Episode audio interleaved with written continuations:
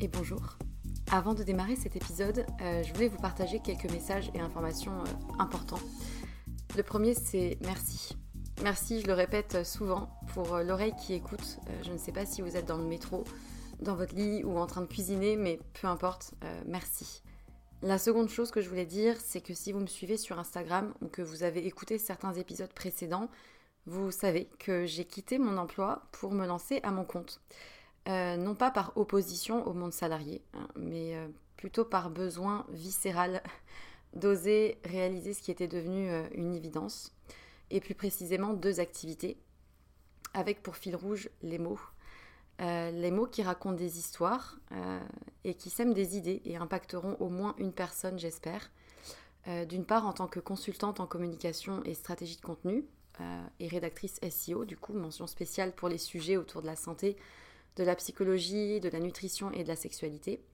Euh, et ensuite les mots pour aider d'autres personnes à rayonner euh, par des suivis personnalisés réunissant mes connaissances en psychologie et en trauma, le tout infusé par une approche globale mêlant énergétique, tantra, polarité féminine et masculine, blocage émotionnel et outils somatiques sur lesquels je me forme depuis quelques temps.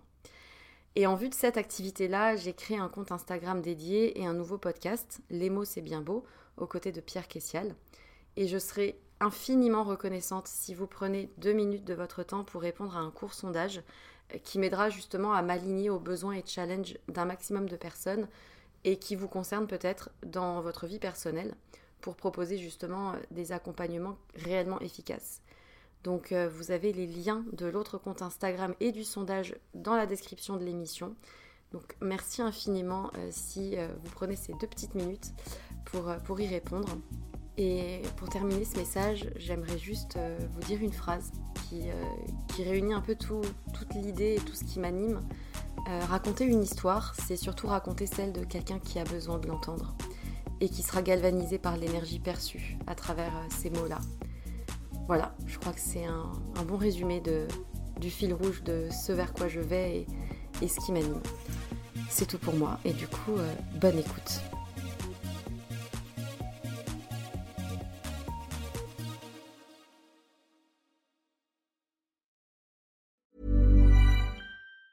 Say hello to a new era of mental health care.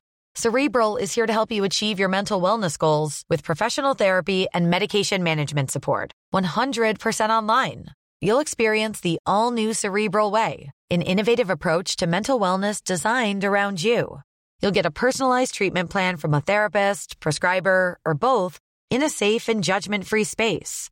Your cerebral therapist or prescriber will outline a customized plan with clear milestones along the way so you can get to feeling your best. With Cerebral, you're not alone in your mental health journey.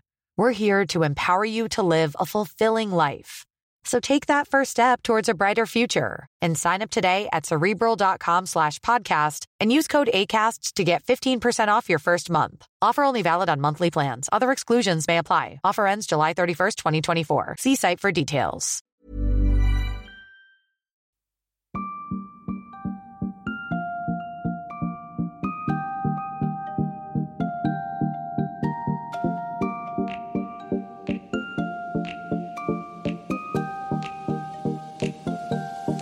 Bonjour et bienvenue dans un nouvel épisode de Sois sage et parle fort, le podcast pour oser, se changer, ne plus se conformer, se cultiver, créer, rire, parfois pleurer, défendre nos opinions, débattre de sujets et anecdotes variés.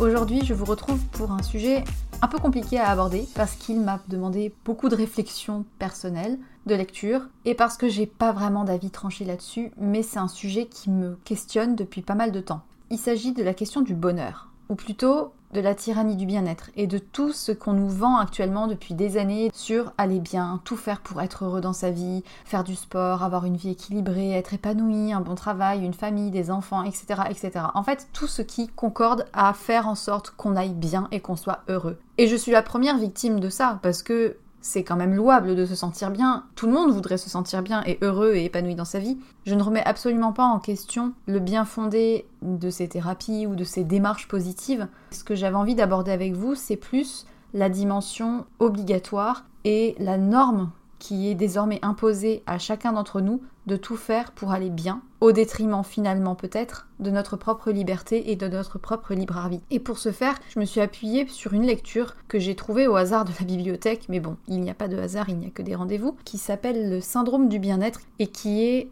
passionnant. Donc si jamais vous avez l'occasion de l'emprunter, de le lire, de l'acheter, n'hésitez pas, foncez. Ça remet pas forcément en question le fait que c'est bien d'aller bien, mais ça vient repositionner toutes les injonctions qu'on nous bassine au quotidien et dont on n'a plus forcément conscience pour se rendre compte que finalement derrière tous ces messages qui nous encouragent à aller bien et à faire tout pour aller bien, il y a derrière une manne marketing et le grand poids du néolibéralisme qui veut finalement nous vendre ce bien-être. Parce que le bien-être, ça rapporte beaucoup. Surtout quand on fait croire aux gens qu'ils vont mal et qu'ils en ont besoin. J'ai beaucoup de choses dont j'ai envie de parler. Je ne sais pas si ça sera très organisé, mais en tout cas, je vais faire de mon mieux. Et puis, si ça part en cacahuète, eh bien, ça partira en cacahuète. C'est pas grave. Du moment que je dis ce que j'ai envie de dire, je serai ravie d'avoir vos retours. Pour commencer, on pourrait déjà parler d'une douzaine d'universités américaines qui ont développé un contrat moral qui est imposé aux étudiants, qui a pour but de valoriser une vie sans excès, donc pas d'alcool, pas de violence, du respect entre eux, etc., et qui valorise tout ce que les étudiants mettent en place pour avoir un mode de vie sain, que ce soit par l'activité physique, l'alimentation, le développement personnel, des sorties de groupe, l'éducation nutritionnelle, blablabla. Bla C'est réservé aux gens qui ont le plus de moyens, mais finalement ce genre de démarche où les étudiants signent un contrat de devoir tout faire pour être bien et aller bien et se développer personnellement, c'est quelque chose qu'on retrouve finalement dans notre société actuellement. Aujourd'hui, on est dans une société où on pousse les êtres humains à tout faire pour aller bien, pour être en bonne santé, pour obtenir du plaisir et de la satisfaction, de la distraction. Par exemple, les entreprises ont toutes quasiment une salle de sport ou bien un CE qui rembourse les gens euh, qui vont à la salle de sport, des avantages à ceux qui prennent soin de leur santé, que sais-je, en tout cas tout est fait pour aller mieux. Ils organisent des séances de yoga dans l'entreprise ou à l'extérieur, des séances de méditation entre équipes, de coaching pour devenir une meilleure version d'eux-mêmes, etc., etc. Je ne critique pas le bien fondé de ces thérapies ou de ces démarches. Je suis la première à faire du yoga, donc vous savez que je pense que ça fait vraiment du bien. Mais j'essaie de vous montrer cette injonction qui en devient presque une obligation morale que de se faire du bien et tout faire pour ça. Ce que ces auteurs soulignent, c'est que le bien-être est devenu presque en fait une idéologie. On voit finalement émerger une dépréciation des personnes qui ont l'attitude contraire de celle qui est conseillée. Par exemple, ceux qui ne prennent pas soin de leur corps, qui fument, qui ne font pas de sport, qui mangent trop, qui sont en situation d'obésité ou de développement de maladie, qui ne souhaitent pas du tout se mettre euh, à des choses zen, qui sont hyper stressés, etc. On va presque mal les regarder parce qu'ils ne font pas ce que la société oblige à faire ou à être. On se met finalement à les déprécier. Et c'est le caractère type d'une idéologie quand finalement un comportement ou une croyance est prôné au détriment de tous les autres. Ça s'appelle une idéologie. Or, être heureux et en bonne santé, c'est devenu la norme, ce qui est bien quelque part. On est content d'aller mieux et d'avoir une espérance de vie plus longue. Mais finalement, ceux qui échouent à cette image-là sont stigmatisés. Parce que c'est ceux qui ne veulent même pas essayer, parce qu'ils s'en fichent, ou en tout cas ils sont mal perçus. Et cet élan de devoir devenir meilleur quand ça devient une règle, finalement, la société qui est actuellement ultra capitaliste nous vend une image toute rose de faire tout pour aller bien, pour être en bonne santé. Elle le couvre sous un aspect très positif. Mais si on va plus loin, on se rend compte que ça n'est pas du tout juste pour que les gens aillent bien avec un profond élan euh, positif et, généreux. Euh, la société actuellement, elle est là pour nous faire acheter. On est dans une société clairement consumériste. On a beau entendre que c'est très bien d'être en bonne santé et qu'il faut avoir une hygiène de vie impeccable, on se rend compte que ce n'est pas entièrement pour nos beaux yeux. La réalité, c'est que dessous, la maladie, ou en tout cas le malheur, ce sont des gens qui sont moins aptes à la productivité au travail. C'est pas un hasard, je pense, si la société veut qu'on fasse tout pour aller bien, parce que c'est bon pour les affaires. Alors, certes, le bonheur, ça ne remplit pas les caisses de l'État. Si les gens allaient tous bien et étaient tous heureux, il y aurait beaucoup de gens qui auraient du souci à se faire au niveau de leurs finances, parce que le marketing est là pour nous bassiner avec énormément de pubs, de produits miracles, de pilules qui font maigrir, de salles de sport qui rendent happy. Parce que tout ça, ça rappelle que, hé, petit individu, tu es peut-être pas malheureux, tu pourrais être plus heureux que tu ne l'es actuellement et tu dois devenir meilleur que ce que tu es maintenant. Et j'ai la solution pour toi. Et en fait, le marketing nous montre juste qu'on va pas bien et qu'on souffre, mais heureusement, il a la solution pour nous. Ça me fait penser notamment à une lecture qui peut vous intéresser de Eva Illouz, Apicratie, comment l'industrie du bonheur a pris le contrôle de nos vies, où elle dit que poursuivre le bonheur, c'est avant tout aujourd'hui contribuer à la consolidation de ce concept en tant que marché très juteux, industrie et mode de vie consumériste. Si le bonheur est devenu un moyen de gouverner notre vie, c'est parce que nous sommes devenus les esclaves de cette quête obsessionnelle. Bon, quand j'ai commencé à lire tout ça, je me suis dit waouh, il y a trop de choses à aborder et je me suis mis à penser à plein de choses du quotidien qu'on ne voit même pas et qui contribuent à nous faire croire qu'il faut toujours faire des choses pour s'épanouir, que ce soit pour certains la culture, aller voir telle pièce, aller visiter tel musée parce que tu ne peux pas ne pas te cultiver, euh, aller faire tel sport parce que tu ne peux pas rester sur ton canapé. Parfois, on fait des choses sans même plus se poser la question de si on en a vraiment envie soi et si on en a vraiment besoin, ou si c'est parce que la société nous a inculqué qu'il fallait toujours faire tout pour aller mieux, au sens que la société l'entend, bien sûr. Il y a d'ailleurs un penseur qui parle de biomorale. Alors je connaissais pas du tout ce terme, c'est Alenka Zupanik et il le définit euh, ainsi le pessimisme, le regret, l'insatisfaction et la tristesse sont des sentiments qui tendent à être envisagés comme des fautes morales. Ce phénomène, que l'on pourrait appeler biomorale, repose sur l'idée suivante. Une personne qui se sent bien est une bonne personne, à l'inverse, une personne qui se sent mal est une mauvaise personne. Aujourd'hui, quand tu vas au travail ou que tu es dans le métro et que tu côtoies ou que tu croises quelqu'un qui tire la tronche, qui n'est pas propre, qui ne prend pas soin de lui, qui semble déprimé, qui semble pas positif, qu'est-ce que tu penses? Bon, déjà, t'as pas trop envie de rester avec lui parce que tu te dis des fois que ça soit contagieux. voilà. Mais en plus de ça, on peut tout de suite voir des stigmatisations apparaître. Ah, il devrait faire attention à sa santé, il devrait faire attention à comment il s'habille. On en est finalement devenu à une forme de obligation d'être heureux et en bonne santé. Le philosophe Slavoj Zizek, je ne sais pas comment on dit, parle même d'injonction de jouir. Mais en fait, quand on va plus loin dans la réflexion et quand on y pense, ce dictat d'être heureux, ça supprime le plaisir. Et c'est l'idée qu'on doit sans cesse se perfectionner, même quand toutes les circonstances justifieraient qu'on soit vraiment mal. Par exemple, un chômeur. Au lieu de le laisser s'exprimer sur son inquiétude, sur sa tristesse à pas avoir de travail, face à sa situation professionnelle, peut-être financière difficile, actuellement, tous les médias, Pôle emploi, les conseillers vont lui dire de se recentrer sur lui-même, d'avoir de la volonté, puisque c'est de sa faute sous-entendu, s'il est dans cette situation. Soit il n'a pas assez fait d'études, il n'a pas assez réseauté, il n'est pas assez positif, il ne s'est pas rendu employable, il a trop de masters, etc. etc.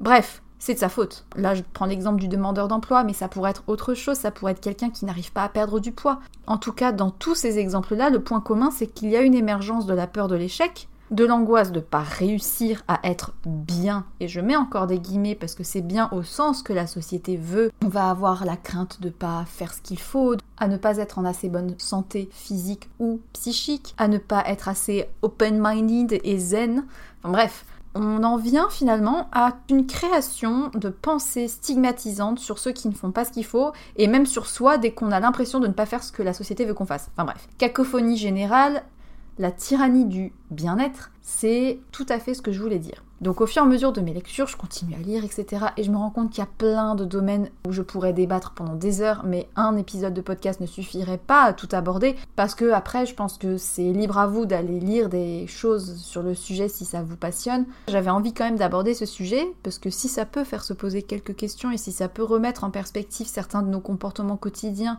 qui sont vraisemblablement positifs, sont en fait peut-être le résultat d'une injonction bien plus supérieure et bien plus sournoise que ce qu'on veut le croire.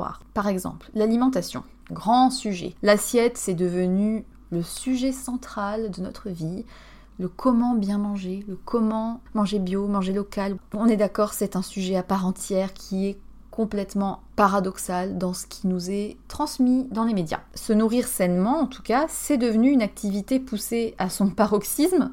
On nous vend des recettes miracles de bonne santé, ça devient presque une vertu d'avoir une alimentation saine et parfaite, comme si c'était possible. Alors on a d'un côté les diététiciens, on a les marques, les lobbies, les organisations de consommateurs, les études scientifiques, les chefs de cuisine, les nouvelles tendances alimentaires qui sont vis-à-vis de l'éthique ou de l'écologie, mais quand même du plaisir et de la moléculaire, etc. Enfin bref, aujourd'hui, le monde culinaire, je pense, devient un faire-valoir pour briller en société pour certaines personnes. La place de la nourriture est devenue immense. Tous les plaisirs que l'on peut avoir sur notre table convergent désormais vers un seul et même but, améliorer le bien-être. Oui, le vin c'est bon, il y a de bonnes propriétés pour la mémoire, mais pas trop quand même, parce qu'il faudrait pas être alcoolique. Le fromage, oui, mais alors du producteur local bio et pas forcément de vache, parce que bon, quand même, le lactose, tu comprends, toi-même tu sais. Le chocolat, oui, pour le magnésium, mais attention si c'est pas du 90%, et puis regardez bien la provenance. Comment dire Aujourd'hui, si tu es à table avec ta famille ou avec des amis, dans tous les cas, il y aura débat, prononcé clairement ou pensé par la personne qui est avec toi. Je mets ma main à couper. Et le truc, c'est qu'en plus de ça, on nous dit de lâcher prise maintenant parce qu'après avoir eu des années, les régimes, etc., il faut maintenant ne plus trop y penser et apprendre à se faire plaisir tout en étant écolo. Enfin bon, bref.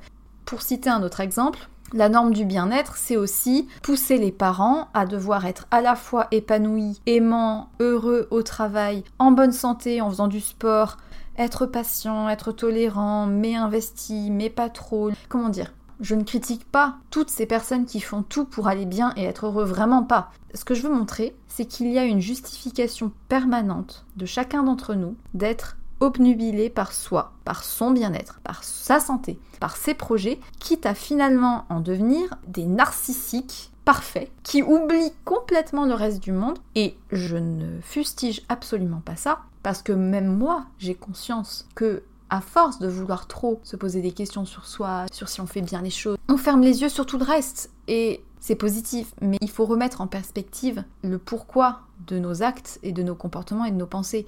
Parce que on peut se demander si quelque part surinvestir à ce point sa personne, est-ce que c'est pas un moyen de ne pas trop se préoccuper du monde qui nous entoure? Autre sujet, il y a énormément de coachs personnels. Je pense que ça génère un revenu en termes de milliards d'euros chaque année. C'est un business en or. Et il y en a de plus en plus, sous toutes les formes, avec ou sans diplôme, avec ou sans légitimité. Chacun fait son business comme il peut.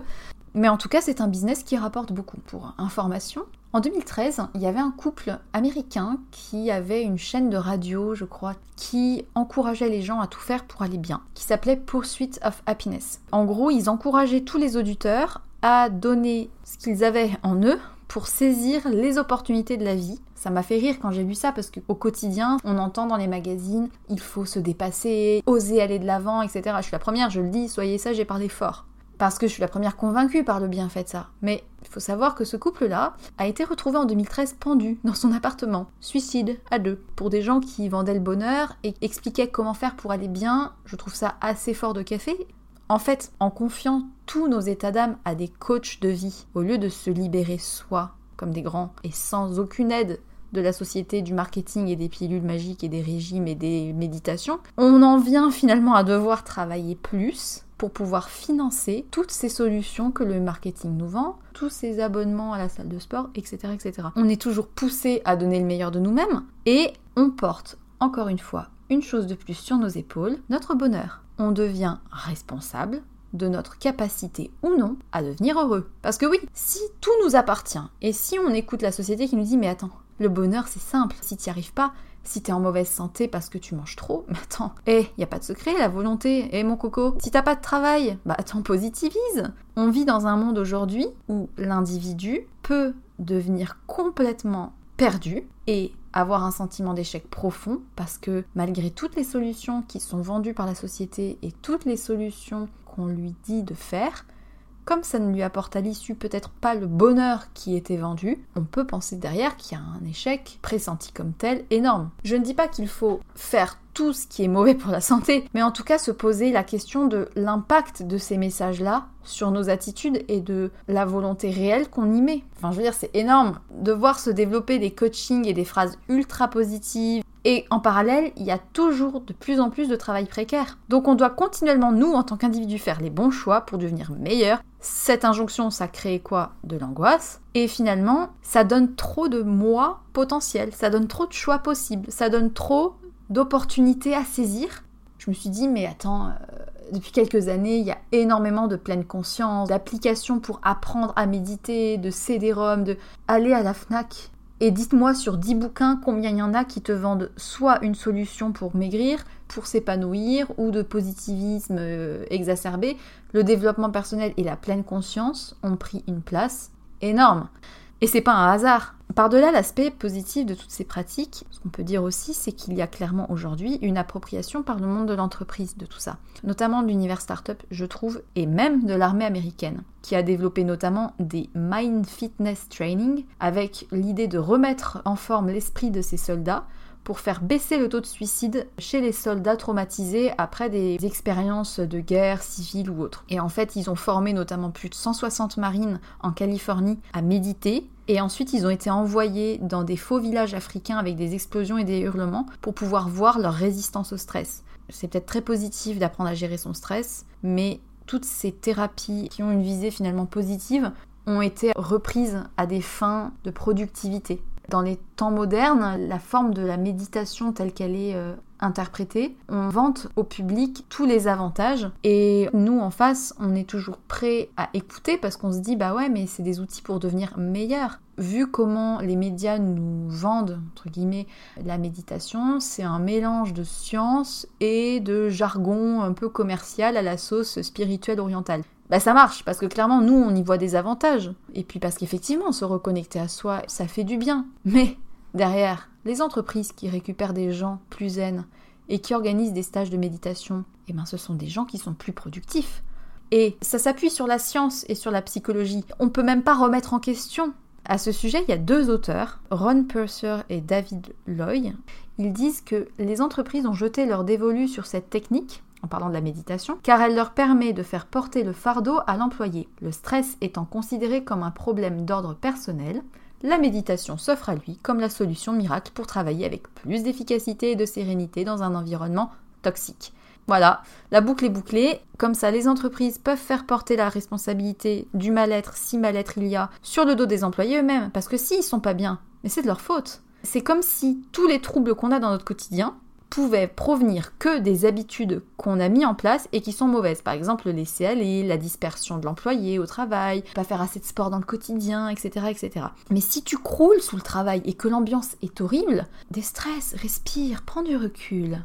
Avant d'enregistrer le podcast, donc j'avais déjà préparé un petit peu, euh, enfin ce que je voulais dire, mais je suis tombée sur un article du Washington Post qui expliquait que par rapport à cette euh, préoccupation très généreuse et société à ce que l'on soit en bonne santé. Vous savez les Fitbit là, les applications et les montres connectées. Bon bref, je refuse d'avoir ce genre d'outils à mon poignet parce que c'est de la data, c'est des données sur la santé qui sont enregistrées et même si vous pensez avoir la main dessus, euh, le Washington Post a dénoncé les actes de certaines entreprises qui en fait utilisent les informations récoltées sur les montres connectées de leurs salariés comme outil de récompense ou de menace et ils vendent ces données-là aux assurances santé. Voilà un salarié qui n'a fait que 1000 euh, pas dans la journée, qui en plus n'est peut-être pas très efficace au travail. Si en plus derrière on revend ces données-là à une assurance santé qui achète ça des milliers, voilà, je ne vais pas tirer de conclusion que vous pouvez faire par vous-même. Voilà, donc si tu as une application connectée à ta santé qui compte euh, tes calories, tes heures de sommeil, qui enregistre tes heures d'activité par jour, qui... Bref, toutes ces informations qui récoltent des données sur toi,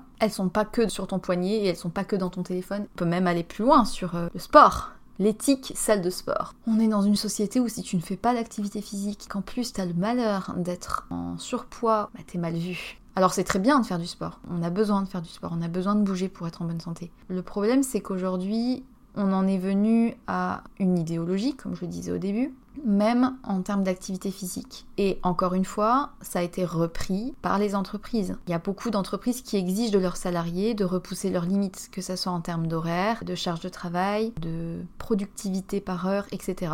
On en vient à voir émerger des médicaments pour tenir, vous allez comprendre le parallèle avec les salles de sport qui sont de toute manière incluses désormais dans beaucoup d'entreprises. On voit se développer des médicaments pour tenir avec moins d'heures de sommeil, notamment le modafinil qui est censé repousser les besoins de sommeil. On a en parallèle aussi le culte de la performance et des conditions physiques. On est aujourd'hui face à des cadres de banque ou d'assurance qui sont devenus des athlètes. C'est-à-dire qu'ils vont enchaîner des journées de travail intellectuel intenses en ayant fait leurs euh, deux heures de footing, je sais pas, le matin, et d'avoir soulevé de la fonte euh, le soir. Et puis si jamais ils n'ont pas le temps, maintenant il y a des entreprises qui développent les vélos et les pédalos sous le bureau, ou encore les bureaux debout euh, sur un tapis de course. Avoir une forme athlétique pour un cadre, c'est pas normal. Pour rappel, un athlète sa carrière dure rarement plus de 10 ans. La carrière d'un cadre, elle dure 40 ans. Or, tu peux pas cumuler les deux physiquement et en bonne santé, une activité physique telle que la société veut que tu fasses, et à côté, une vie de famille, une vie de travail, et être productif, et ne pas dormir,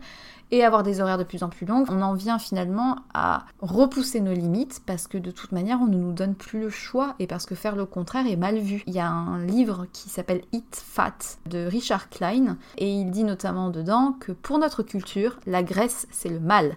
En manger ou s'en vêtir, la nourrir ou la porter sont autant de signes d'une sorte de carence morale. Esthétiquement, physiquement et moralement, la graisse est une marque d'infamie. Euh, on est actuellement aussi dans une société qui est clairement grossophobe, qui vante des corps normés, parfaits, sportifs. C'est en permanence en plus, avec l'injonction sous-entendue que si on n'y arrive pas, c'est de notre faute. Encore une fois, je rappelle, je ne critique pas le fait de prendre soin de sa santé, je ne critique pas le fait de faire du sport. Je critique l'injonction morale qui est actuellement prônée par les entreprises et par la société consumériste. Du coup, les adeptes qui sont convaincus de bien faire, ils se vantent d'être capables de faire plusieurs choses à la fois et ils en viennent à faire culpabiliser ceux qui n'y arrivent pas.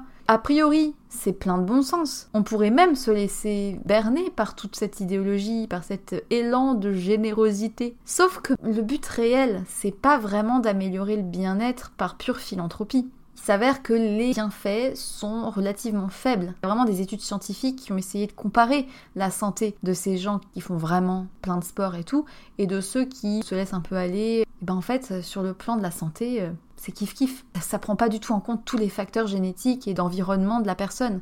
Le problème par contre, c'est que l'entreprise impose une nouvelle image de l'employé modèle et ceux qui y dérogent, les obèses, les paresseux, ceux qui marchent pas, ceux qui participent pas aux ateliers de méditation, etc., etc., sont vus comme improductifs. Ça devient finalement un devoir nécessaire pour répondre aux normes. Ça protège aussi du chômage. Si tu fais pas ce qu'il faut, Attention, la porte est pas loin. Pour revenir sur l'alimentation, je saute encore du coq à l'âne et de la vache euh, au chameau. Dans le cas des régimes, on va faire un petit focus. Euh, la pratique des régimes a commencé vers le XVIIIe siècle. Hein. Ils ont tendance à augmenter la culpabilité, puisqu'on sous-entend que on doit apporter un soin particulier au corps, et si on néglige ça, on a des bonnes raisons de se sentir honteux. Les régimes aujourd'hui ne sont pas toujours le résultat d'un choix éclairé et personnel, par pur besoin de se sentir mieux, mais aussi une forme d'auto-souffrance, comme dit l'auteur du livre, parce que savoir qu'on peut faire un écart, quelque part, ça fait ressentir une forme de cercle vicieux. En fait, on est dans une société qui n'a plus de limites. Et finalement, imposer des règles un peu rigides, comme un régime, ben, ça permet de nous occuper et de nous mettre une limite parce que on ne nous en met plus. Or, avoir continuellement le devoir de tout faire et d'avoir tellement de choix pour être heureux, c'est hyper anxiogène parce qu'on est les propres responsables de tout ce qu'on fait et de toutes les conséquences que ça a sur nous. Avoir finalement un cadre qui nous dit c'est comme ça qu'il faut faire et c'est pas autrement, ça déresponsabilise vachement. Alors c'est un peu poussé, j'avoue, mais c'est quand même intéressant et je voulais quand même en parler si on veut aller dans l'extrême, il y a eu un essor des émissions de télé-réalité où le but était de faire perdre du poids aux gens. Par exemple, il y avait euh, You Are What You Eat, euh, The Biggest Loser, Super Size versus euh, Super Skinny, enfin bref, sous couvert d'aider les gens à aller mieux et à retrouver leur santé. En fait, ce sont des programmes qui ont clairement stigmatisé toutes les familles de la classe ouvrière, et surtout les mères, parce que si elles sont incapables de prendre soin d'elles, et de leurs enfants, ce n'est que de leur faute. La conséquence de ces émissions, c'est que bah, ça a engendré encore plus de grossophobie. C'est des émissions qui sont clairement adressées aux classes moyennes pour se moquer des classes ouvrières. Ça a vraiment stigmatisé des classes sociales entières. Le comble du comble, c'est qu'aujourd'hui, dans les émissions, les blagues racistes sont non acceptées et intolérables. Mais par contre, la grossophobie, ça continue partout. Et pas que dans la rue. Le problème de tout ça, c'est aussi, encore une fois, qu'on responsabilise entièrement les gens sur leur état actuel. Si tu manges trop, ça n'est que le résultat de tes choix personnels d'où des jugements moraux, et on en vient à juger les gens par euh, leur mode de vie, leur alimentation, leurs habitudes alimentaires, presque un écœurement vis-à-vis des gens qui font tout le contraire de ce qu'on pense être bien. Alors qu'en fait, au fond, on devrait pas juger les gens sur ce qu'ils font ou sur ce qu'ils font pas. On devrait s'en foutre. Sauf qu'on nous promeut tellement le bien fondé de tout ça, tous ceux qui font moins bien, bah, c'est un moyen de nous rassurer aussi. Et c'est très dangereux ce genre de jugement parce que ça discrimine beaucoup de classes sociales ça crée des stéréotypes et c'est contradictoire parce que tous les gens qui font tout pour aller mieux se permettent désormais d'être des gens qui jugent et qui sont moralisateurs et c'est antinomique. Toujours dans le sujet de l'alimentation, on en vient à l'idée que bien manger, c'est la solution à tous les malheurs à tous les problèmes, à nous rendre meilleurs. On a le Jamie Oliver euh, qui lutte contre l'obésité, il va dans les cantines d'école pour apprendre euh, aux enfants à cuisiner et à reconnaître un poireau d'une endive. Et du coup, il a enchaîné sur des réalités chez des femmes au foyer pour leur, je cite, réapprendre à se nourrir et à nourrir leurs enfants. Et c'est tourné à la sauce mélodramatique de la télé-réalité. Donc euh, oui, ça a eu des conséquences positives, évidemment, parce que du coup, le gouvernement britannique a débloqué des fonds pour créer le meilleur repas à la cantine. Ça a des effets positifs. Mais tout ça, Rappelons-le, c'est par rapport à la notion de biomorale. On encourage des spectateurs à ressentir du dégoût pour les gens qui sont incapables de bien manger. Et c'est la forme que ça prend en fait, qui est négative et qui est contre-productive et qui est, qui est malsaine en fait. Ça insinue que des individus devraient prendre leur santé en main et que tout dépend d'eux. Pas de l'intervention de l'État, mais bien de leur propre responsabilité. C'est ton choix quand tu es dans le rayon. C'est ton choix si tu fais cuire des pâtes complètes bio ou si tu achètes un sachet de frites McCain. Et c'est encore une fois entièrement ta faute si tu n'y réussis pas. Et on va acheter les solutions miracles du marketing pour aller mieux. D'ailleurs, à chaque fois qu'on dit que c'est de notre faute, ça exclut la remise en question des politiques économiques, du système éducatif. C'est beaucoup plus simple de remettre la faute sur l'individu. Tout ça, c'est la question encore du bonheur. Dans les années 90, on a eu Seligman avec euh, le gourou de la pensée positive, concept selon lequel, plutôt que d'éradiquer les choses qui nous rendent malheureux, concentrons-nous sur toutes les bonnes raisons que l'on a d'être heureux. Persuader les gens qu'ils peuvent tout avoir s'ils veulent euh, réaliser leur vie. Euh, donc en gros, réussir et être bon et heureux, ça dépend entièrement de notre volonté. Aussi simple que ça même aujourd'hui dans les médias, dans les magazines, etc., on lit tellement de choses sur la force du mental et j'y crois. Hein. Mais ça continue à alimenter le sentiment d'échec pour ceux qui ne réussissent pas, ou en tout cas euh, si tu fais pas exactement ça, quoi. Que ce soit les défenseurs de la vision consumériste ou ceux qui mettent en avant le retour aux essentiels, etc., le point commun, c'est que chacun peut réaliser ses rêves s'il le veut. Tous ces auteurs prétendent connaître le bonheur et les solutions mieux que les autres. Et le problème est le même, même si on peut faire le choix d'être heureux, il n'en reste pas moins que la capacité de chacun à faire cette introspection, elle n'est pas forcément possible. Et au final, comment on peut savoir si on est heureux? Grand sujet, je n'ai pas la réponse, euh, surtout que c'est rare qu'on nous pose la question. On entend souvent plutôt le matin comment ça va? Alors dans ce cas, du coup, notre petit cerveau, il essaye de faire une compilation de ce qui est censé être bien, faire un espèce d'état des lieux mental, avoir l'air épanoui, avoir une vie bonne, un métier cool, une voiture, le petit jardin où les enfants jouent. Ok, c'est bon, j'ai rempli les cases, je peux dire que ça va. Ça va au sens de la société, ça va j'ai tout pour être heureux. C'est compliqué parce que du coup, le paradoxe actuel, c'est à la fois de vouloir exprimer son être intérieur et vrai, tout en continuant de nous évader par euh, tous les moyens qui sont prônés par la société. La nécessité de rechercher le bonheur en permanence comme ça pousse à devoir tout faire moralement pour atteindre cet état. Ça devient complètement paradoxal parce que plus on cherche, moins on trouve.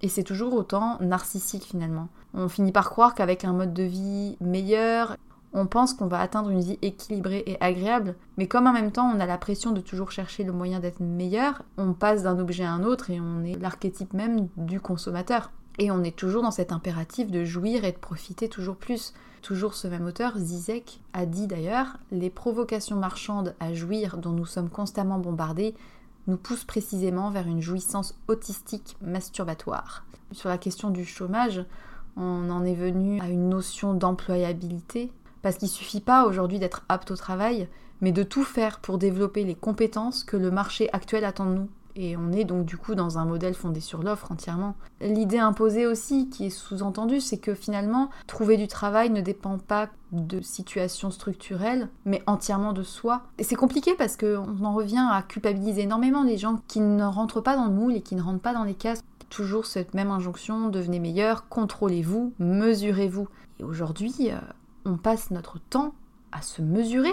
Il faut revenir sur le truc des montres connectées. On a je ne sais pas combien d'outils d'auto-surveillance, que ce soit les heures de sommeil, de poids, de taille, de minutes passées de méditation, comme si enregistrer sa vie dans tous les détails, c'était normal. Cette obsession du comptage, ça va plus loin hein, que seulement améliorer son sommeil ou son hygiène de vie. Que ça soit consciemment ou non pour être plus performant, c'est surveiller son corps et sa vie comme si on était une entreprise, comme si c'était un outil on a l'illusion de faire ça en toute liberté, de se peser en toute liberté, de se compter ses pas en toute liberté avec un libre arbitre. On finit par se persuader que c'est pour la santé, qu'on en a vraiment besoin et envie profondément. Mais en fait, on est avant tout des purs produits de la société. On nous oblige à l'achat compulsif du dernier truc, euh, du dernier produit, de la dernière solution, et à la conformité aux attentes de la société ça promet une espérance de vie meilleure, une meilleure santé, une meilleure euh, intelligence, que sais-je. Et chacun d'entre nous y croit et on a envie. On a tous envie de mourir plus vieux et en meilleure santé. Alors, il y en a certains qui arrivent à voir ça comme du divertissement et à garder énormément de recul, mais je pense que la plupart des personnes tombent vite dans le piège. Mais évidemment, tous ceux qui défendent ce système diront que c'est une forme d'épanouissement personnel. En tout cas, ce qui est sûr, c'est que ça révèle une chose, ça révèle que la quantification, le fait de se mettre des chiffres sur chaque paramètre de son quotidien, ça devient normal. Là encore une fois, je précise, je fais une pause, je dis pas que c'est mal ou que c'est bien. J'essaye juste de remettre en perspective un petit peu le pourquoi, ce qu'il y a dessous. Autre exemple, les applications, euh, vous savez, sur smartphone, les jeux de mémoire, de machin. C'est marrant parce que on nous prend pour des gamins, on nous prend pour des enfants. Et clairement, on agit comme tel. On est dans une euh, démarche de récompense comme si c'était une solution à nos problèmes du quotidien. Je pense à des applications qui euh, enregistrent le nombre de minutes où tu as été concentré, où tu as fait ton travail on peut dire quel mal à vouloir être plus efficace et plus performant, c'est génial finalement, au fond c'est positif. C'est le mécanisme de récompense continue qui permet que les individus continuent d'avoir le comportement souhaité par la société. On réagit très très bien à ce système, hein. c'est le retour du behaviorisme, du comportementalisme qui est déguisé derrière des formats digitaux, c'est tout. C'est-à-dire que c'est une forme de soumission à l'autorité. On cherche par tous les moyens à être plus épanoui et libre, mais d'un autre côté, bah, on est prêt à se soumettre complètement à une autorité et on croit qu'on est libre, mais on ne l'est pas du tout. Euh, il y a notamment une application qui s'appelle Gympact qui encourage les gens à aller un certain nombre de fois par semaine au sport. S'ils y vont pas, leur carte de crédit est débitée et l'argent est redistribué entre les autres euh, participants du jeu. Et ce qui est paradoxal aussi, c'est qu'aujourd'hui, quand on tombe malade, on se retrouve dans l'incapacité de bouger le moindre orteil, qu'on arrive enfin à lâcher un peu et à se reposer et se dire ok, j'ai fait tellement que j'ai le droit de me reposer. Parce que de toute manière, si tu t'absentes trop longtemps au travail, tu risques potentiellement de perdre ton emploi. Dans une enquête récente de 2008, une étude britannique a révélé que 74% sont allés travailler, même quand ils étaient malades. C'est notre responsabilité encore si on tombe malade, bien sûr. Ce cancer, ah bah c'est sûrement parce que t'as trop bu et que t'as trop mangé dans ta vie. Tout devient susceptible de faire porter sur le dos des gens la responsabilité. Alors bien sûr, on voit aujourd'hui émerger des courants contraires, euh, les mouvements qui prônent l'acceptation du corps, le body positivisme, etc.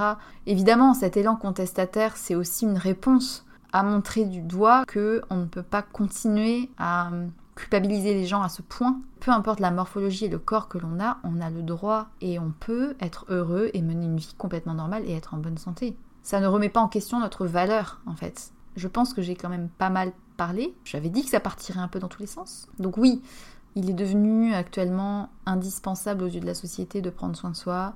Et le nouveau credo des entreprises, c'est de faire en sorte de combiner plaisir et productivité parce qu'ils ont compris que des employés qui sont de bonne humeur sont plus efficaces et plus longtemps.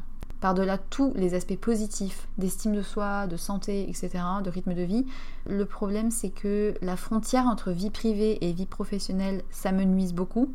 Plus aujourd'hui on essaye d'aller mieux et d'être meilleur, plus la frustration grandit et génère des dérives, un repli sur soi, euh, une préoccupation obsessionnelle du corps, du coup une culpabilité si on rate. je pense que c'est très très difficile en tant qu'individu de rester neutre par rapport à tout ça et de rester libre de ses actes et de ses pensées. Aujourd'hui, c'est super dur d'arriver à avoir du recul et un discernement pour savoir si on fait les choses pour soi vraiment ou si en fait on, on obéit à quelque chose de plus grand.